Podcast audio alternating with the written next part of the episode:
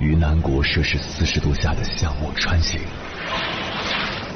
在冰城零下三十度的中央大街漫步，往十里洋场听罢一曲天涯歌女，西出阳关听黄沙穿金甲，风霜雨雪，四季如歌，不曾倦怠。我翻越高山。大河，无所畏惧水深和火热，只为打破这千山万水的阻隔，与你相遇。我是英波，我在原来的地方等你，不见不散。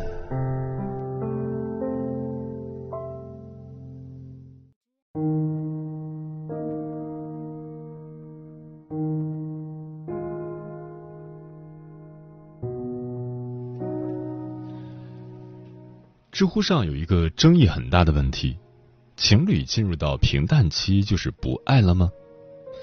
看到这个问题的时候，我第一时间想到的是《前任三》这部电影。在我看来，孟云和林佳慧分手不就是这个原因吗？看过电影的朋友都知道，其实他们都还爱着对方，最后分开也是因为两个人的感情到了平淡期，彼此以为感情淡了就是不爱了，最后。谁都没有主动挽留，选择了分开。其实，大多数的感情都败给了平淡期。处于恋爱中的人，在经过或长或短的热恋期后，会进入一个十分迷茫的时期。恋爱时的热情是燃烧不了多久的，燃尽了就会开始归于平淡，就如同婚姻中的七年之痒。很多情侣和夫妻总会在感情归于平淡后，就以为是没有感情了，从而争吵、冷战，甚至分开。然而，平淡期和不爱了根本就是两回事。感情中总有很多人区分不了什么是平淡期，什么是不爱了，以至于错过了那个人，后悔都来不及了。确实，走过了热恋。平淡期就意味着热情褪去了，要开始静下心来磨合了。两个人都不会再无条件的包容对方，也不会再把恋爱当做头等大事。听起来跟不爱了有点像，但与此同时，平淡期也有可能是爱的更深了，从短暂的性冲动变成了更确定、更稳定的爱。不爱了和平淡期的区别很大。我给大家总结出了以下四点：一、分享欲和关心。相处久了的两个人确实会没有很多话可讲，但是最基本的分享欲和关心还是会有的。虽然你们早就不再每时每刻聊天了，但对方看到好笑的段子或视频，依旧会第一个发给你；心情不好也会第一时间跟你讲。你们不必像热恋期时还要担心是不是给了彼此太多负能量。你们清楚的知道，对方是可以分享一切情绪的避风港。你们聊天的次数变少了，但分享欲维持在了一个稳定且松弛的状态。你知道，你需要他的时候，他一定会在，不会有不被在乎的感觉。很多人在前任那里都体验过对方完全丧失分享欲的感觉，一天下来，他不会主动发一条微信，不再关心你在干嘛，也不会在意你跟谁一起玩，最后连每晚的晚安都忽略。简单来说，不爱了就是对你完全没兴趣。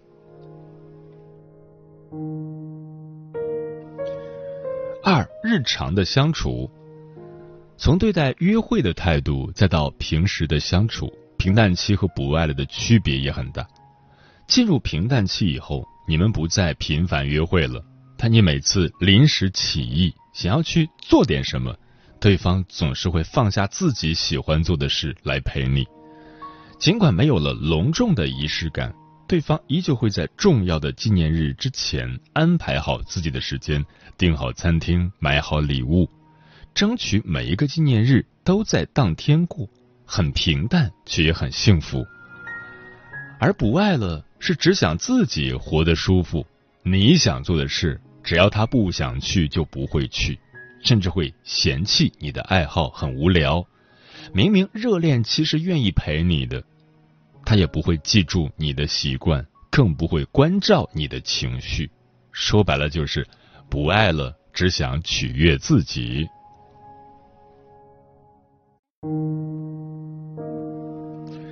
三、吵架时的态度。从热恋期过渡到平淡期，免不了争吵磨合，但平淡期的争吵会以沟通为目的。交往这么久了，你们已经很少吵架，但偶尔还是免不了闹不愉快。然而每次吵架的时间都不会持续太久，你们也一定会当天就商量出解决方案，矛盾绝不隔夜。你能感觉到两个人都在为了解决问题而努力。而不是单纯的发泄情绪。如果一个人不爱了，吵架的时候就会只想着摆烂，变得容易暴躁且没有耐心，动不动就说“那就分了吧，我们不合适”，或者冷暴力，根本不想着解决问题，只想着分手了事。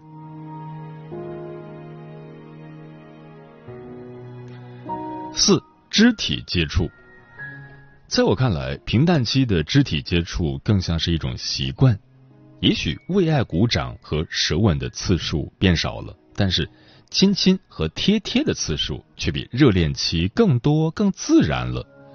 比如，你们上班前都会习惯性的在对方脸上啵一口再出门，每晚睡前也有固定的抱抱环节。而不爱了，不光是没有深度的肢体接触。还会抗拒最基本的牵手和亲亲，更有甚者会不愿意跟对方待在一起，找各种理由割掉见面的机会。相处的时候也会只顾着看手机，完全不想产生任何情感联系。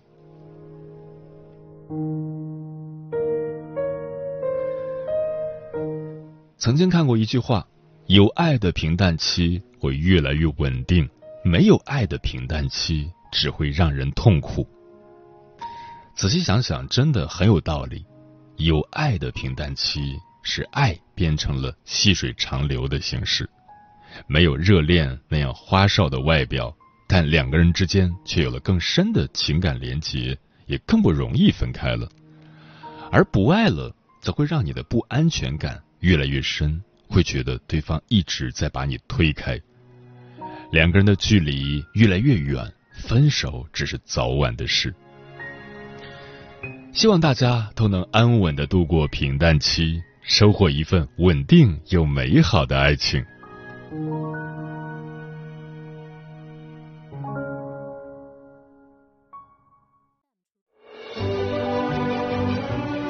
越过山丘，谁在等候？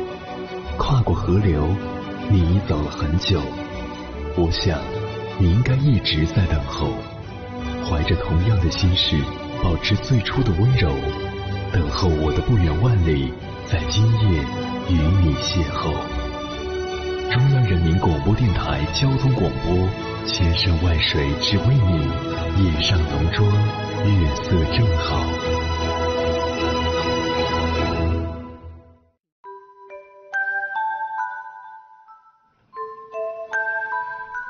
感谢此刻依然守候在电波那头的你。你现在听到的声音来自中国交通广播心灵夜话栏目《千山万水只为你》，我是迎波。今晚跟朋友们聊的话题是如何度过恋爱中的平淡期。对此你怎么看？微信平台中国交通广播，期待各位的互动。新月说：“其实我是一个挺能折腾的人，跟男票在一起已经越来越默契。”不知道算不算平淡期？或许我们更愿意称之为平稳期吧。当然，异地也会让双方更有聊天的欲望。重要的还是信任。Summer 说：“我一直都逃不开四个月的魔咒，一般第三个月后就会进入所谓的平淡期，其实也就是分手前的缓冲期。”是要多失望、多无法容忍，才会平淡到如此？多看对方一眼都会腻。嗯，问大家一个问题：你觉得恋爱谈久了最可怕的事是什么？我的答案是，是那种上上不去，下又下不来的关系状态。就是在你们的关系发展至平淡期，进一步可以结婚，开始人生的新阶段；退一步会彻底分开，接受了感情消逝的现实。这个阶段的转变该有多么痛苦、纠结、心惊胆战！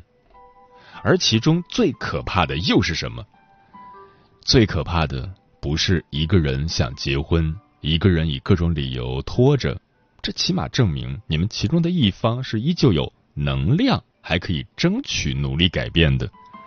最可怕的是，两个很相爱的人在陷入到这种停滞阶段里时。默默无声的消耗掉了自己所有的力气，变得麻木，不知道你们未来会走向何方，甚至忘记这段感情开始的初衷，不再改变，不再成长，不再努力，就这样理所当然的干耗着，直到有一天，这份平静被突发事件所打破，你们两个人会从自我保护的回避问题状态中被叫醒。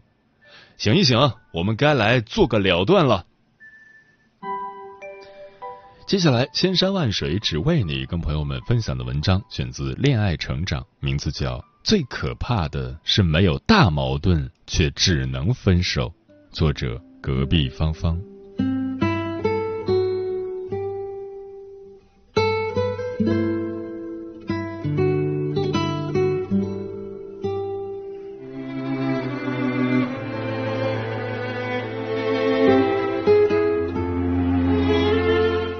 电视剧《俗女养成记》中，陈嘉玲和她交往四年、同居三年的男友走到了感情的平淡期。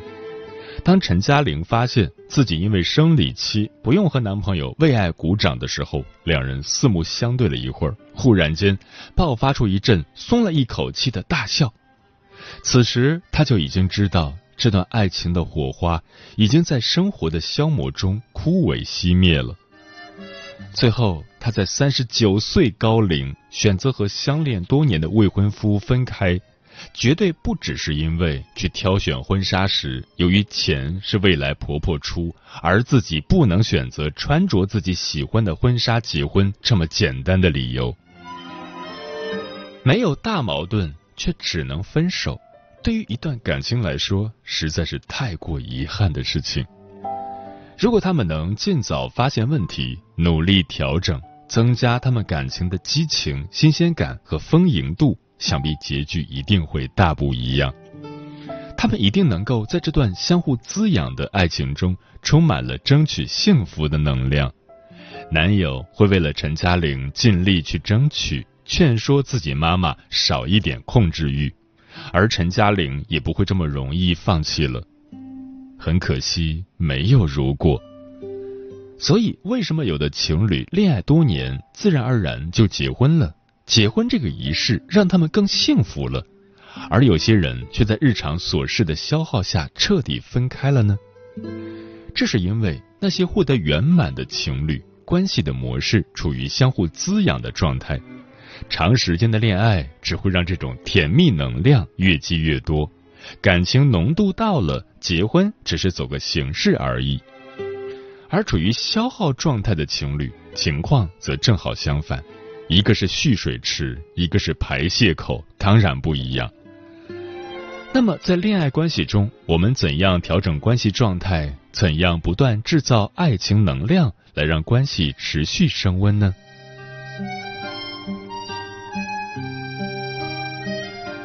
爱情不会持续性的保持在第一阶段的热恋期。步入平淡期后，相恋时间久了，尤其是同居的情侣们，会提前进入到婚姻状态。生活中的撞击会让你们慢慢消磨掉那些浪漫和幻想，所以，我们不能任由爱情就此停滞不前，而是需要做出以下努力。第一条建议：定期约会，注重仪式感，创造共同经历。仪式感是时刻提醒爱，共同经历则是创造彼此相处的机会和时间。我姑姑和姑父结婚二十五年了，感情仍然像新婚时那般甜蜜。表妹经常跟我感叹：“爸妈是真爱，我就是个意外。”原因就在于他们非常注重仪式感，以及愿意给双方创造美好的共同回忆。他们都喜欢看电影，从他们结婚那一天开始，他们每周都有自己的电影日，手牵手一起去电影院。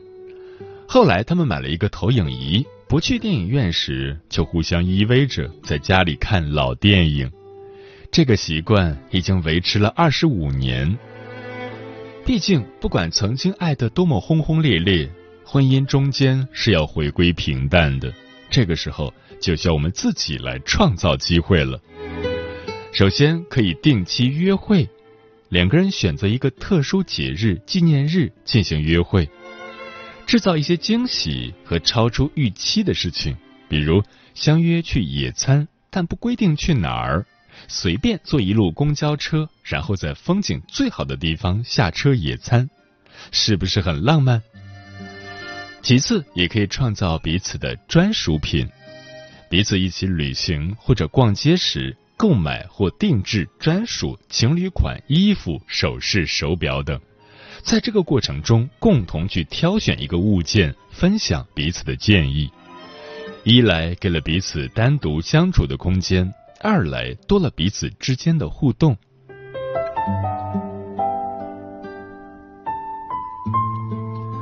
第二条建议：进行积极有效的沟通。积极的沟通是和谐相处的桥梁，也是走进彼此内心深处的一把钥匙。很多矛盾和争吵的发生，都是因为没有好好沟通。如果彼此都能站在对方的角度去思考问题，在乎对方的感受，或许可以避免很多矛盾和问题。首先要做到体谅对方。如果你交代了对方为你做一件事，但是对方把事情搞砸了，他自己本就非常郁闷了。这时，如果你还生气的指责他、教训他，那对方心里必然也不会好受。如果你换一种方式告诉他，没关系，你已经做得很好了。如果你这么做，效果会更好。既给了对方鼓励，也给了对方建议，久而久之，你们会越来越融洽。记得，男人需要认同和鼓励。其次，放下过多的期待和要求。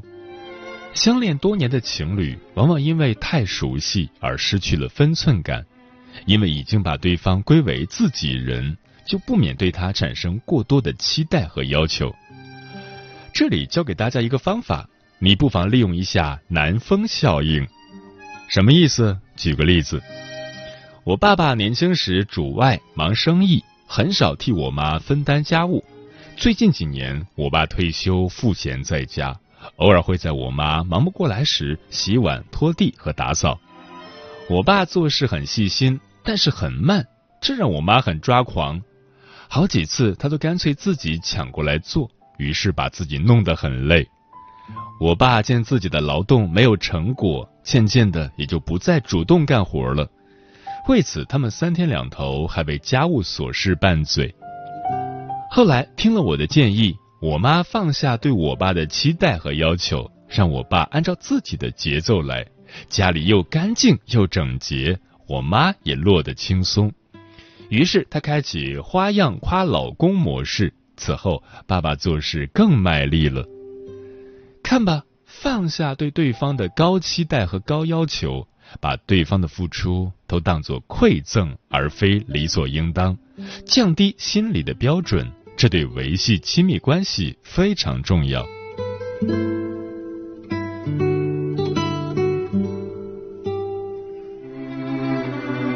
第三条建议：关注对方的情绪起伏，给予理解。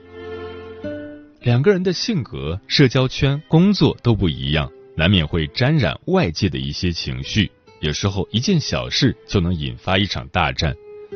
这时，作为伴侣，我们应该给予对方关注和安慰，及时捕捉对方的情绪起伏，而不是不分青红皂白的数落对方或忽视对方。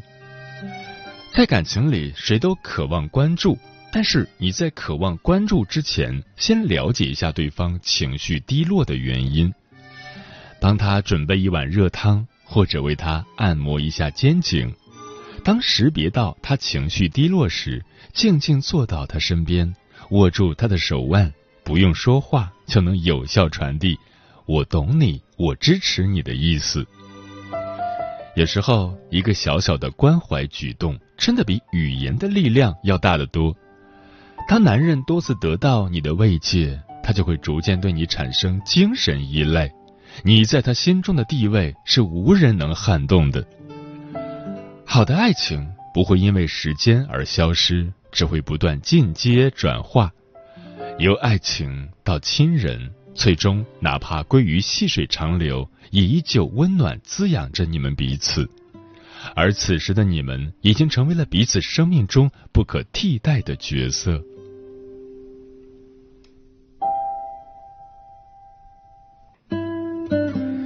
永远不必害怕爱情的消逝和转移，因为爱情是流动的，能消耗也能升温，可以转移，也可以转化为更高一级的状态。我们要做的是经营它，升级它。当然，想要关系达到相互滋养的平衡状态，只靠你一个人的努力是不行的，还需要对方的配合。不过，你也不需要担心。既然你们已经恋爱这么长时间了，感情基础一定是有的。需要的是一方有能量、有主动性，想要去引导另一方一起改变。当他接受你的引导，和你一起将关系调整到一种更好、更能产生惊喜、包容、理解和激情的模式中时，结婚幸福都只是顺其自然的事。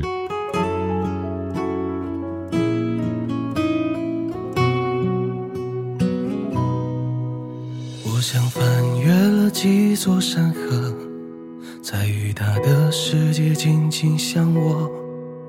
刚刚已牵手的我和他，却沦为平淡期的筹码。夜晚星星也很闪烁，桥后人家灯火暗合。和他的故事不算太多，刚好够我伤心难过。我想做你最佳幸运者，此生将你的心事铭刻。我想让你未来的生活时刻有我。你已是我的满天星河，能否愿我心坠落一颗？其实我的话还有好多，可我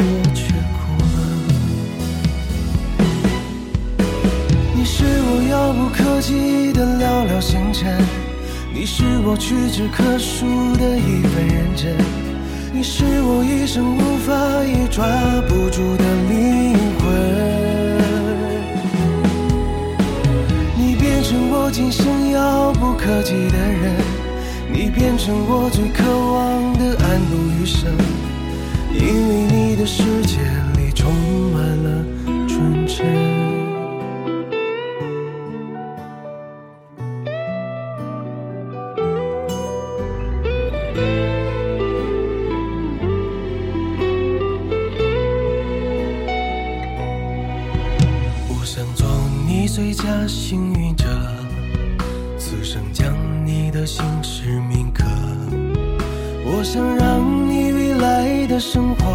时刻有我，你是我的满天星河。能否愿我心坠落一颗？其实我的话还有好多，可我却哭了。你是我遥不可及的寥寥星辰，你是我屈指可数的一份认真。你是我一生无法也抓不住的灵魂。你变成我今生遥不可及的人，你变成我最渴望的安度余生，因为你的世界里充满了纯真。你是我遥不可及的寥寥星辰，你是我屈指可数的一份认真，你是我一生无法也抓不住的灵魂。你变成我今生遥不可及的人，你变成我最渴望的安度余生，因为你的世界里充满了纯真。因为你的世界充满了。